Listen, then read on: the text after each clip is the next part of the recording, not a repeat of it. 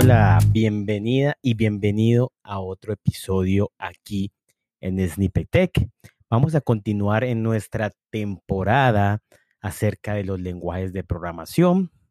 Así que hoy nos toca un lenguaje que es muy querido, un lenguaje muy usado, que es Python. Pero antes de empezar este episodio, recuerda compartir, recuerda darle like a este episodio, a los demás episodios para que llegue más a la comunidad. Recuerda que nos puedes escuchar por Google Podcast, por Spotify, por Apple Podcast o por Anchor. También recuerda que tenemos nuestra página web devhack.co. Ahí vas a poder encontrar talleres, workshops sin costo, también más información sobre nuestro blog y también nuestro canal de YouTube, youtube.com slash defhack. Ahí vas a encontrar también muchos videos sobre Google Cloud Platform, Firebase, Kotlin, Android y muchos, muchos otros temas. Así que recuerda compartir, recuerda ir a la página, recuerda ir a nuestros canales para continuar con más información, con otro aprendizaje. Bueno, entonces hablemos de Python, este lenguaje que es muy, muy usado en la actualidad, que muchas plataformas, muchos sistemas, muchas aplicaciones grandes que son muy reconocidas usan Python. Python, empezamos por un poquito de historia, Python nace a los finales de los 80 por un holandés llamado Guido van Rossum. Guido crea este lenguaje en el Centro de Matemáticas y la Informática en Holanda, un centro de investigación muy importante en una universidad en Holanda que pues también han desarrollado diferentes herramientas, plataformas, sistemas operativos. Y precisamente un sistema operativo desarrollado por otro, otro persona referente, otra persona referente en la parte de sistema operativo, redes, que se llama Andrew Tannenbaum, crea un sistema operativo y Python se crea para este sistema operativo. Pero luego se ve que este lenguaje pues es sencillo, es legible, es muy, muy interesante este lenguaje y pues lo liberan no solo para este sistema operativo, sino multiplataforma forma. Este, este lenguaje es un lenguaje multiparadigma. ¿Qué quiere decir multiparadigma? Que soporta programación orientada a objetos, que puedes hacer programación imperativa, o sea, dices como el cómo, y que es funcional, tiene temas funcionales como expresiones lambda, eh, en donde, o, declara, o declarativa, donde declaras como el qué más no el cómo. Entonces se vuelve algo multiparadigma en el cual puedes desarrollar diferentes tipos de aplicaciones y con diferentes paradigmas, en el cual algún paradigma hace mucho más sencillo la programación. Es un lenguaje interpretado, algo importante. Hablamos de sistemas como de lenguajes como C, C++, pues Python es diferente a estos lenguajes de programación, ya que C y C++ pues son lenguajes compilados. Tienen un compilador en el cual toma en tiempo de desarrollo, se puede decir, o sea, yo desarrollo y compilo. Lo que hace es que este compilador toma el lenguaje, hace sus algunas validaciones, hace un, preprocesado y después lo convierte a un lenguaje intermedio, a un lenguaje máquina y pues en es, lo hace en tiempo, puede decir, de desarrollo. Y luego tenemos nuestro ya, eh, nuestro, nuestro programa ya para ser ejecutado en lenguaje máquina o un lenguaje intermedio. Pero Python es interpretado, o sea que no existe esto, sino que cuando se ejecuta ocurre estos pasos esto tiene su ventaja y su desventaja. Su ventaja es que es flexible, el cual permite pues que podamos tener tipados dinámicos, o sea, que una variable tenga valores de distinto tipo. O sea, una variable puede ser un string o puede ser un entero o podamos tener, podamos colocar código en tiempo de ejecución, ¿sí? Sin tener que compilarlo. Entonces, esto hace, pues, da una flexibilidad, sin embargo, también pues da una desventaja que es poco más lento, es un poquito más lento que un lenguaje compilado, pero pues hay que llegar a esa balanza, que es lo mejor, ¿no? O sea, como, ah, bueno, creo que lo mejor es que me ofrece toda esta flexibilidad, pero también ofrece un poquito, eh, pero es un poquito más lento. O necesitamos un lenguaje con más, rendimiento, como bajo nivel como C, o pues un lenguaje, pero que no sea tan flexible como lo es Python. Sin embargo, esto se ha trabajado mucho, ha mejorado y demás, y lo que se hace es que, pues, se investiga y se trabaja en que esta parte de interpretado sea lo más rápido posible. Entonces, el interpretado es que cada vez que en ejecución va leyendo, va haciendo estos pasos para convertir a código máquina. Es un lenguaje multiplataforma en el que podemos hacer programas no solo para sistemas operativos Windows, iOS y demás, sino para también hasta dispositivos móviles y también hasta sistemas embebidos. Python ahorita es administrado, gestionado por el Python Software Foundation, después de muchos años que Guido, su creador, pues fue como un dictador, se dice, en el cual él estaba ahí siempre eh, haciendo los cambios o alguna comunidad, pero era el que dirigía. Ahorita ya se entregó totalmente a la comunidad y una fundación que se encarga de mirar cuáles son los nuevos cambios que podría mejorar y todo este tipo de cosas, ¿no? ¿Qué ventajas nos trae Python con respecto, bueno, a otros lenguajes o qué ventajas nos da? Pues que es un lenguaje muy flexible, gracias a que lo he interpretado. Es un lenguaje muy simple, muy sencillo de aprender. Es un lenguaje multiparadigma, es un lenguaje interoperable, puede interoperar con código C, C++, Java y demás. Y es portable.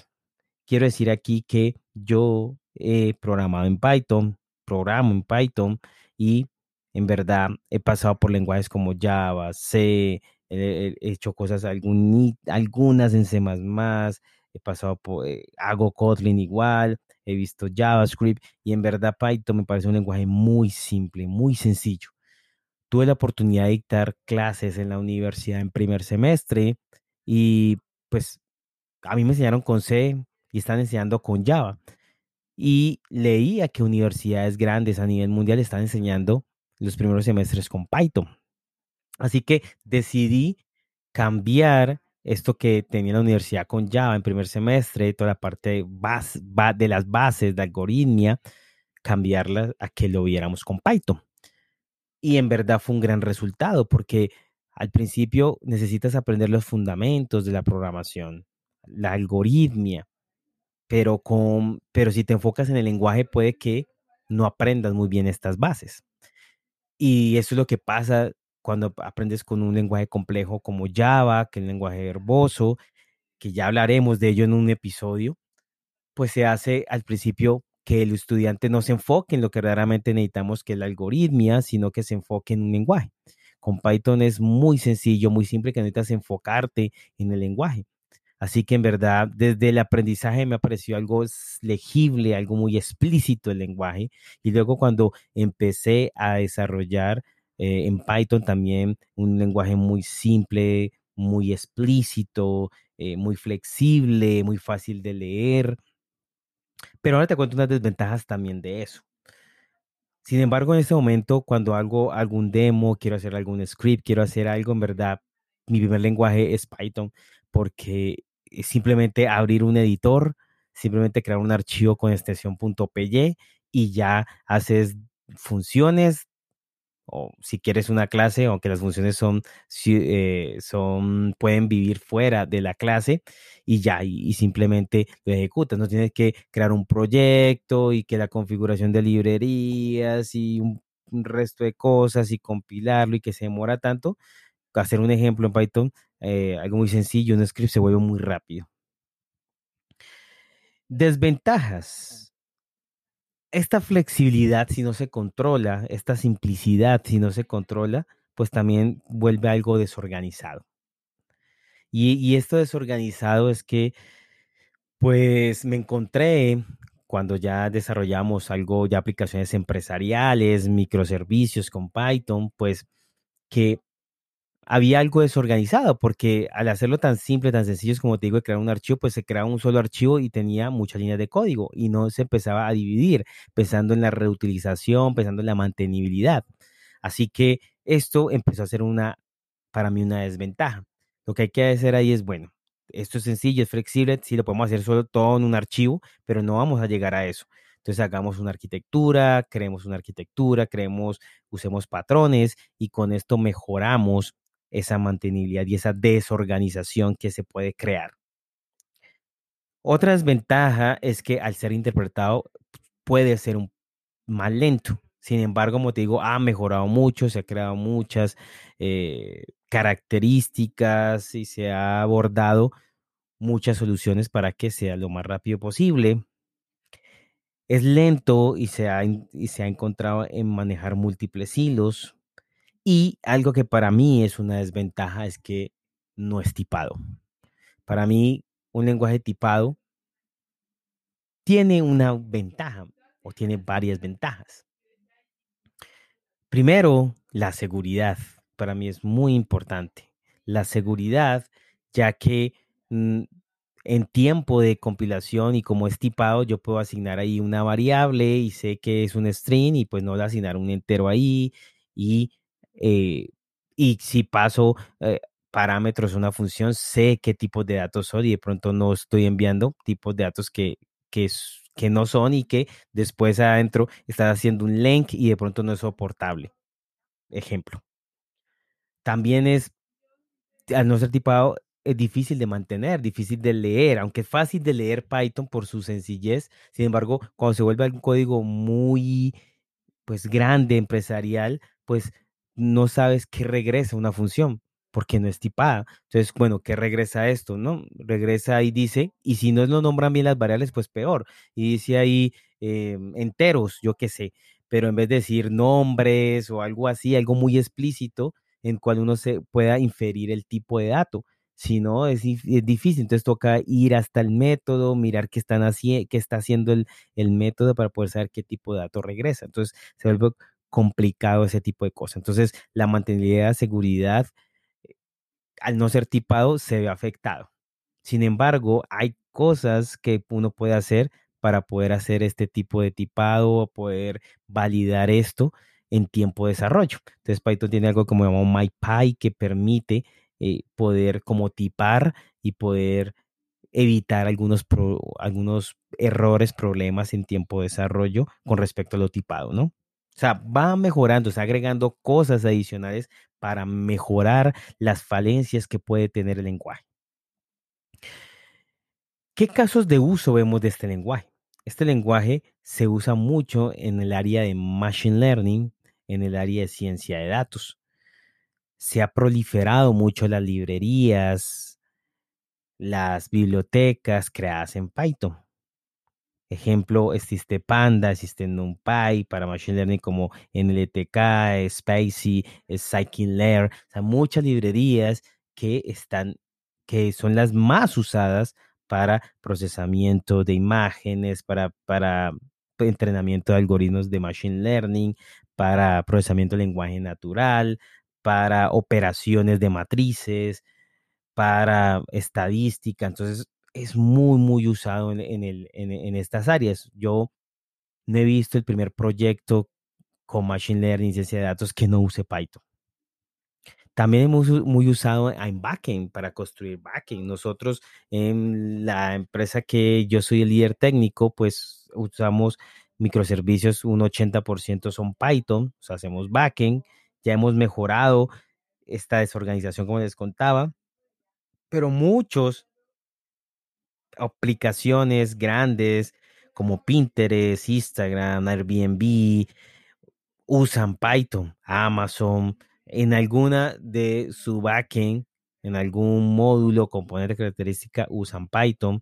La NASA tiene proyectos en Python. O sea, Python en verdad es muy, muy usado. O sea, no, no, no sé si, o creería que muy pocas empresas no usan Python. En verdad, muchas, muchas usan Python. También se puede hacer para temas de front. Con frameworks como Django es posible hacer temas de front, posible hacer con diferentes APIs scrapping, eh, web scrapping, bueno, y muchos casos de uso tiene Python, también para sistemas embebidos, para Raspberries, también existe forma de poder correr Python y poder controlar periféricos con Python y demás. Así que Python en verdad se puede usar en cualquier lado, creería yo. Y es por eso les digo que es, un es uno de los lenguajes más, más usados. Bueno, esto es lo que te quería contar acerca de Python. Eh, Python es uno de los lenguajes más usados del momento, uno de los lenguajes más amados del momento. Muchos, muchas empresas usan Python, universidades ya enseñan desde el primer semestre Python si te estás metiendo en temas de machine learning, temas de ciencia de datos, tienes que aprender Python. Y creo que si sabes Python en general, vas a encontrar trabajo en cualquier lado porque Python tiene librería para todo. Python se usa en backend, se usa en frontend, así que podrás tener trabajo, puedes crear proyectos con Python. Recuerda compartir, recuerda darle like y nos vemos en otra oportunidad. Chao, chao.